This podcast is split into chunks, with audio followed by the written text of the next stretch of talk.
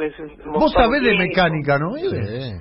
Sí, me gusta, sí. Pero sabés de mecánica, o sea, levantás un capote y, y entendés. Y que- claro, porque yo lo ayudaba a mi marido en el taller. Claro. Teníamos un tallercito cuando nos, nos casamos y le pagábamos a un pibe. Yo le digo, todavía te le pago o tengo que cebar mate. Yo te cebo mate y no me pagas nada y yo aprendo. Y bueno, tanto. ¿Cuántos le años cebo mate- laburaste en el taller mecánico, Ibe? Cuatro años. Cuatro años. Muy bien. Pero un tallercito. de- Tallercito. Pequeñito, pero bueno. ¿Y tu de marido trabajar. mecánico autodidacta o no? O sea, había aprendido solo.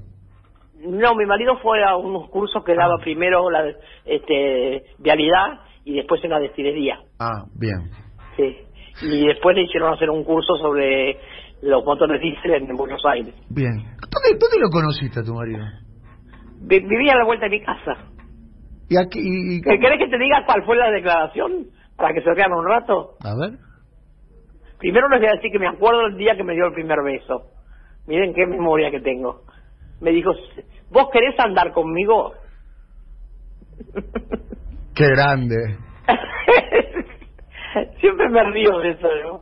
¿Y dónde fue ese primer beso? En la cocina de mi casa. En la cocina de tu casa. Bien. No Estaba estaba. lavando los, estaba lavando los platos, ¿no? Está, está muy bien. ¿Y? eh, eh, El se- 9 de enero del 42. se- ¿Te acordás el día que te dio el primer beso? Sí. Y como esas cosas son eh, muy poderosas en la época nuestra.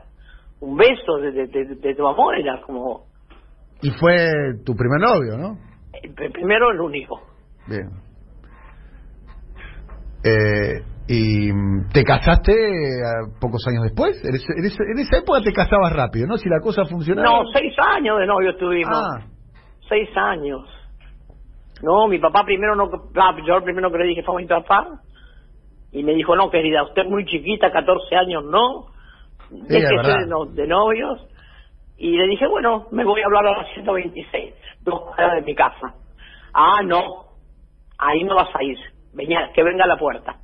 Porque él venía siempre a mi casa porque era amigo de mi hermano. ah, Ahora, el día que se puso de novio conmigo, mi papá lo mandó a la calle, a la puerta. ah. No lo dejó entrar más. ¿Pero por qué? ¿No le, no le gustaba a tu papá? Tu, tu, tu No novio? quería que no quería que me ponga de novio. Ah, bien. Pero era un chico bueno, un chico trabajador, buena familia, o sea... un pibe. Claro, sí, no, no. ¿Y Era cómo- porque la nena, porque yo era muy chica, tenía 14 años. ¿Y cómo cambió de opinión tu, tu papá y tu mamá? Nada, era porque yo le dije que si no me dejaba iba a, me iba a poner de novio igual. Claro. Y yo les avisaba, no era que le pedía permiso. Sí. Mm. ¿Te enamoraste? Siempre que me da- ¿Te enamoraste? Fue re- Siempre fui retobadita. Yo ya estaba enamorada, lo miraba cuando jugaba al básquet, por atrás de una cortina. Ah. ¿Fue un amor Era a primera, así. fue un flechazo? No, porque yo lo veía siempre porque vivía a la vuelta de mi casa. Sí. Nos mirábamos así de reojito. ¿Y es el amor, el No. gran amor de tu vida? El gran amor. sí. Fuimos, fuimos novios hasta hasta el día que se murió, te digo la verdad. Nos amamos, nos besábamos como si fuéramos recién novios. ¿Lo extrañás? Sí. Sí, sí, sí.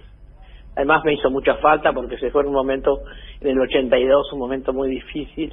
Mm. Tuvo un año paralítico y nada, era como otro desamparo, ¿viste? Mm.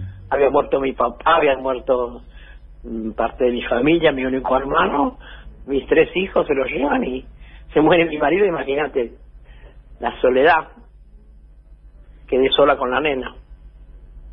Pero bueno, cuando uno tiene fuerza y tiene motivos para vivir, todos tenemos motivos para vivir, a veces la gente no los encuentra.